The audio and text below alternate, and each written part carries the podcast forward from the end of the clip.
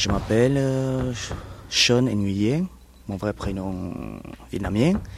Sinon, euh, mon prénom français c'est Pierre. Pourquoi tu as deux prénoms? Comme au Vietnam, on était une famille catholique, donc euh, c'est le baptême et tout ce qui se suit. Voilà, donc c'est Pierre et mon frère c'est Paul. Voilà, Saint-Pierre, Saint-Paul.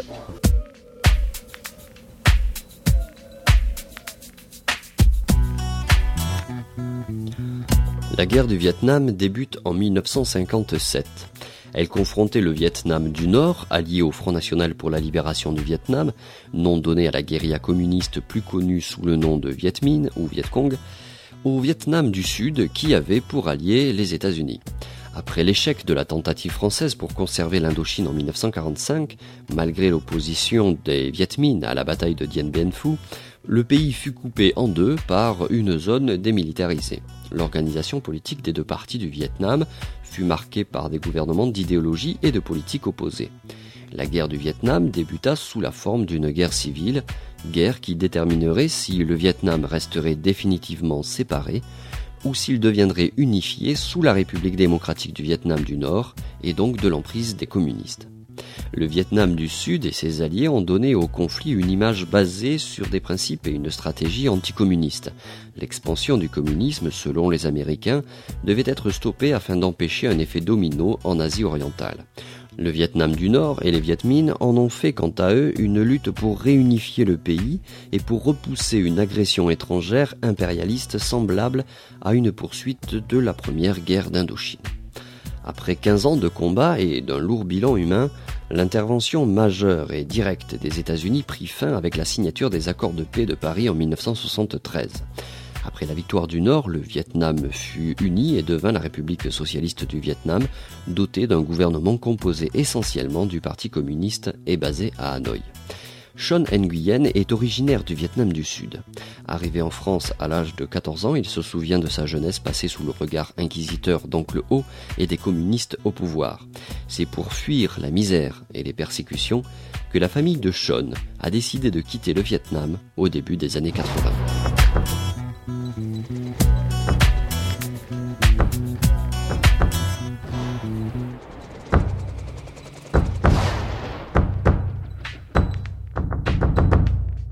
Du Vietnam pour des raisons politiques. Je suis vietnamien du Sud, donc euh, dès que l'arrivée des communistes à Saigon, euh, et euh, c'est la répression pour tous les gens qui travaillaient sous le gouvernement vietnamien sous le tutelle américain. Et euh, voilà, une fois quand les communistes sont arrivés, c'est la répression, la prison pour que certains de ma famille. Et, euh, et voilà.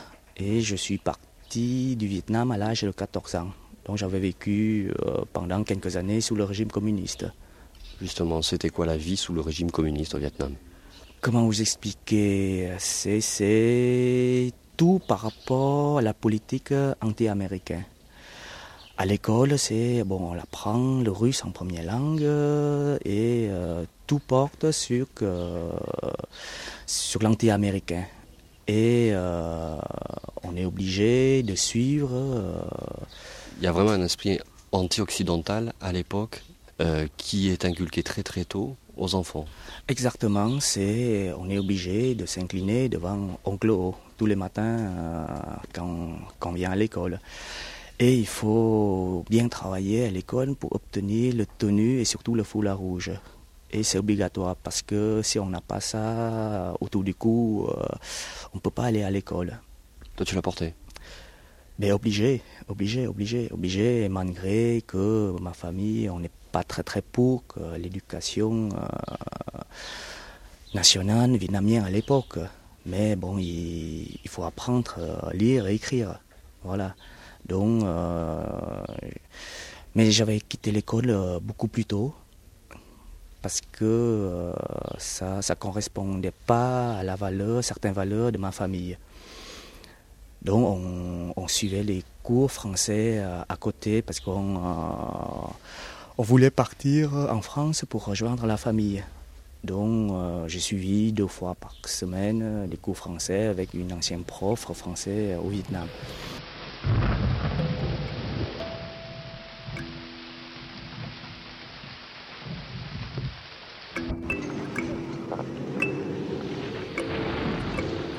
Dix ans après la conférence de Genève qui devait régler le sort de l'Indochine, le Vietnam du Sud est toujours en guerre.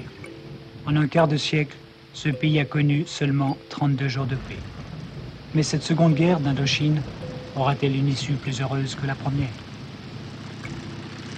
Depuis quatre ans environ, 30 000 maquisards Vietcong, soutenus par quelques 100 000 supplétifs, gagnent sans cesse du terrain sur une armée gouvernementale forte de 200 000 hommes, épaulée par 200 000 gardes civils, 100 000 miliciens, et efficacement aidée par plus de 16 000 conseillers militaires américains.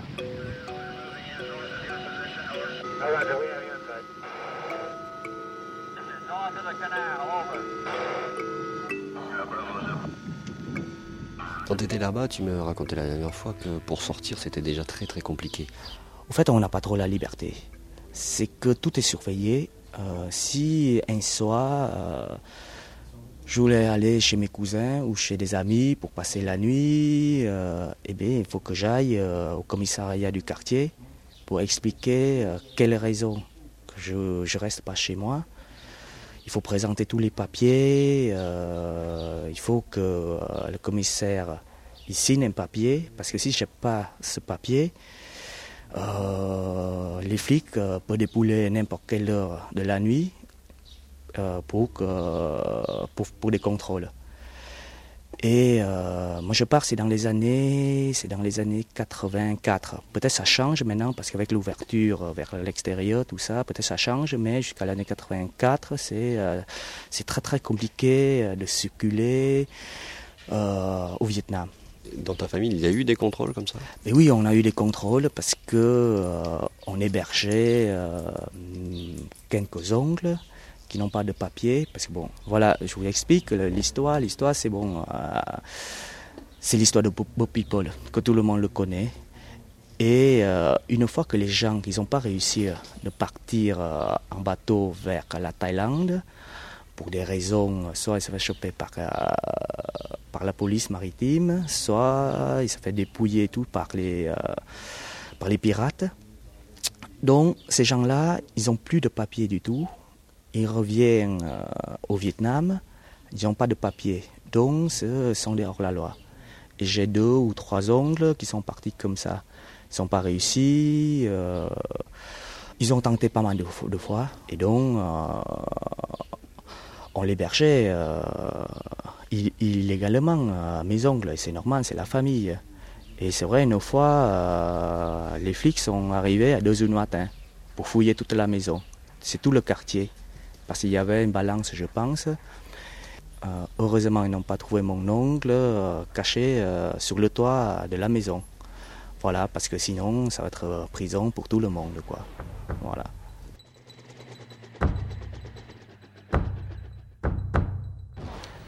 Des milliers de Vietnamiens fuient leur pays, le plus souvent par bateau, à la recherche d'une terre d'accueil. Nombre d'entre eux se trouvent actuellement entre l'Indonésie et la Malaisie, depuis plusieurs jours, 2500 réfugiés attendent qu'on veuille bien les accueillir. Leur situation devient tragique. Sur le Hai Hong, près de 2500 Vietnamiens, dont 1260 enfants, entassés depuis six jours. Leur cargo est immobilisé par les gardes-côtes malaisiens au large de Port Klang, près de Kuala Lumpur. Ils sont privés d'eau et de nourriture. Les enfants sont couverts d'eczéma. Ce sont des réfugiés. Ils ont fui le régime vietnamien. Bon, là, il y a 9 ou 10 bateaux. C'est impossible pour un boat people, pour un bateau euh, de Vietnamiens de passer. C'est impossible, il va se faire attaquer par ces gens qui sont des pêcheurs mais qui sont aussi des pirates. Et il y a 10 000 bateaux comme ça entre l'île de Kra et la côte vers Songkla où nous devons aller. Alors qu'est-ce qu'on peut faire? Tout le monde le sait.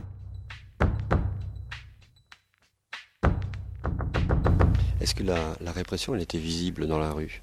Est-ce qu'elle était visible publiquement, cette répression?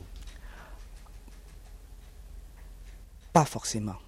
Pas forcément. Tout se passe surtout euh, dans, les dans les commissariats police de quartier. Voilà, on on le voit pas trop dans les rues, la pression euh, policière, mais euh, une fois on se fait attraper, et bien là c'est dur.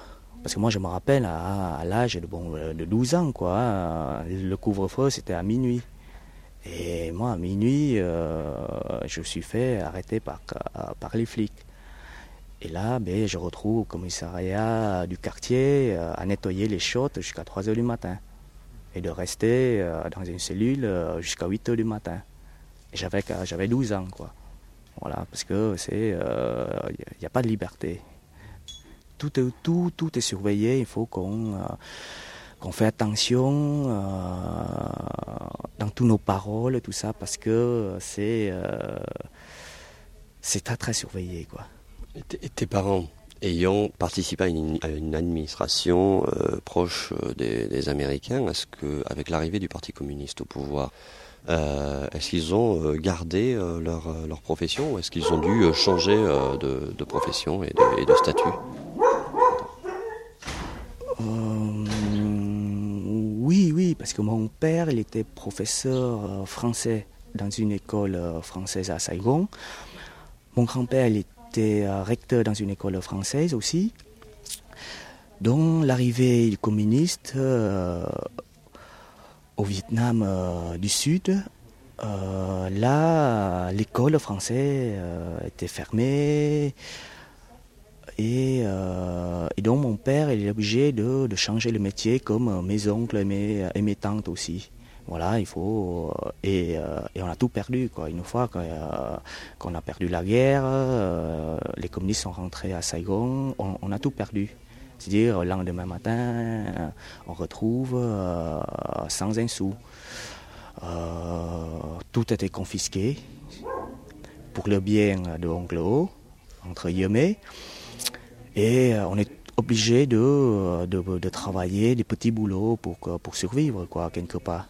Le souvenir que j'avais gardé quand j'étais au Vietnam, c'était un enfant de la rue. Parce que comme euh, mon père ne voulait pas que, que j'aille à l'école, il travaille pour nourrir la famille. Moi, comme je ne suis pas allé à l'école, je, je, suivais des cours français euh, une heure euh, tous les semaines. Donc j'étais livré à moi-même. J'habitais en plein centre de, Saigon. Donc on était assez influençable par des copains, par des gens euh, du quartier. J'avais 14 ans, euh, pas de pression. Je traîne dans une grande ville, euh, je connaissais pas mal de monde, les prostituées, les vendeurs sauvettes, les petits gangs, tout ça. Et c'est des petits clans parce qu'on garde nos quartiers, parce qu'on est bien euh, nos prostituées, on connaissait bien euh, les vendeurs de, de sauvettes. Euh, donc c'est une petite famille, entre guillemets, pas, très, très catholique, quelque part aussi. Et heureusement que j'avais une éducation assez dure de, de mes grands-parents et de mes parents qui eux justement, euh, pour qui la religion est très importante à ce moment-là, justement, euh, qui est la, religion catholique. Exactement, exactement. Et euh, c'est pour ça que à l'âge de 10 ans, mon grand-père il m'a mis chez les enfants de cœur jusqu'à 14 ans pendant 4 ans. Et donc la messe tous les jours de 5h jusqu'à 5h30 du lundi au vendredi. Et je pense que euh, c'est l'éducation qui m'ont donné euh, mes grands-parents, qui m'ont sauvé quelque part euh, de la vie dure d'un jeune de 14 ans qui traîne dans, dans, une grande ville, que tout le monde essaye tout pour, que, pour vivre. Quoi. Tout le monde fait tout pour survivre. Même pas pour vivre, pour survivre. Quoi. Voilà. J'ai des chiens des policiers vietnamiens qui viennent me chercher.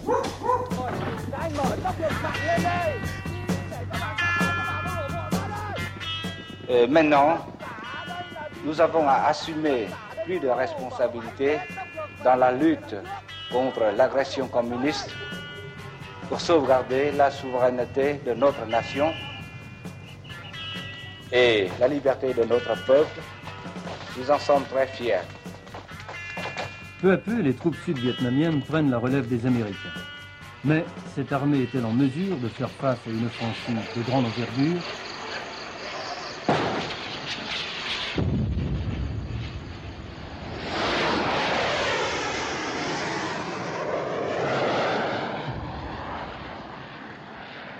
Euh, comment se passe la fuite justement? Comment ça se passe euh, à ce moment-là? Heureusement pour nous, la fuite, on ne peut pas dire c'est nos fuites. comme j'ai un ongle qui est médecin en France depuis, depuis l'âge de 18 ans, il était arrivé en France, il a suivi ses études de médecine, il est devenu docteur, donc il a tout fait pour emmener euh, son père, c'est, euh, mon grand-père, et euh, toute ma famille en France. Et pour partir légalement, il faut, il faut monter un très très grand dossier.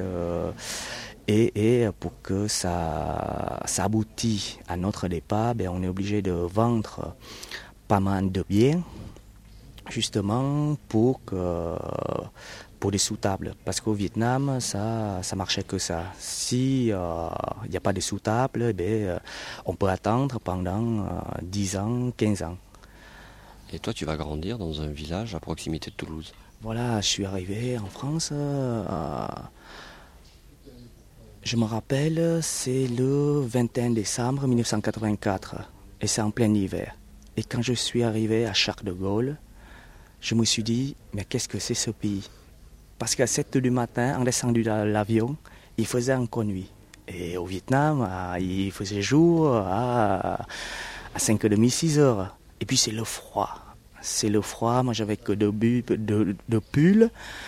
Et euh, je, me suis dit, mais dans quel pays je suis arrivé? Parce que euh, moi, quand j'étais au Vietnam, c'est euh, pieds nus, short, t-shirt, arrivé ici, les chaussettes, les chaussures. Euh, moi, j'étais pas bien au début. J'étais pas bien au début. Euh, et puis, euh, c'est l'alimentation aussi. J'étais malade pendant, un mois parce que j'avais pas l'habitude avec la nourriture française. Et c'était la découverte d'un autre monde, quoi. C'est tout est apporté à la main quand on va au supermarché. La première fois, je me rappelle, je suis rentré dans Intermarché à, Créteil-le-Chat. Pour moi, c'était, le paradis, quoi.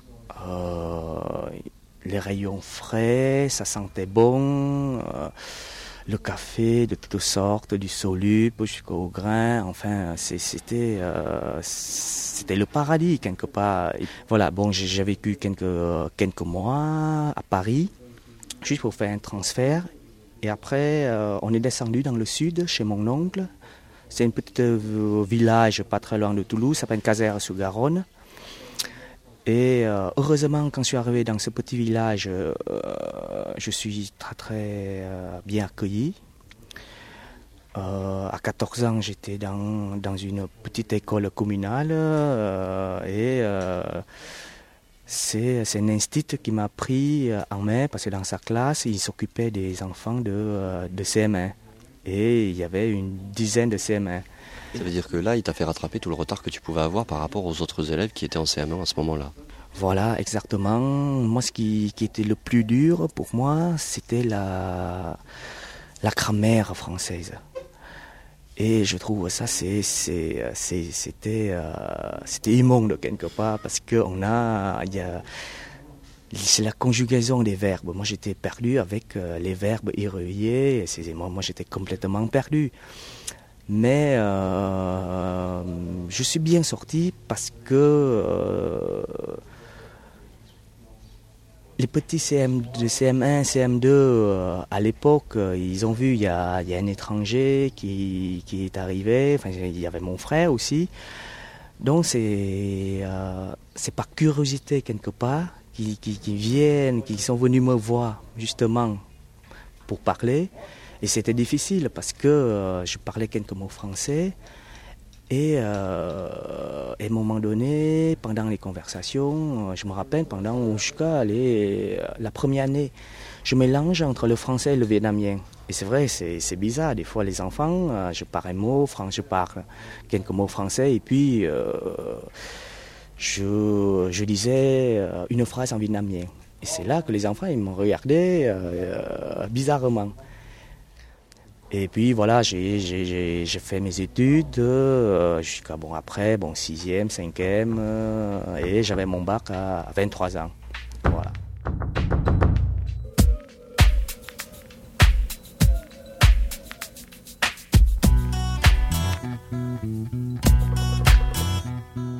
La première partie de cet entretien s'achève. Je voudrais remercier ici euh, Sean Nguyen ainsi que Pierre Comte, membre de l'association F3BC pour son accueil et la mise à disposition de son jardin.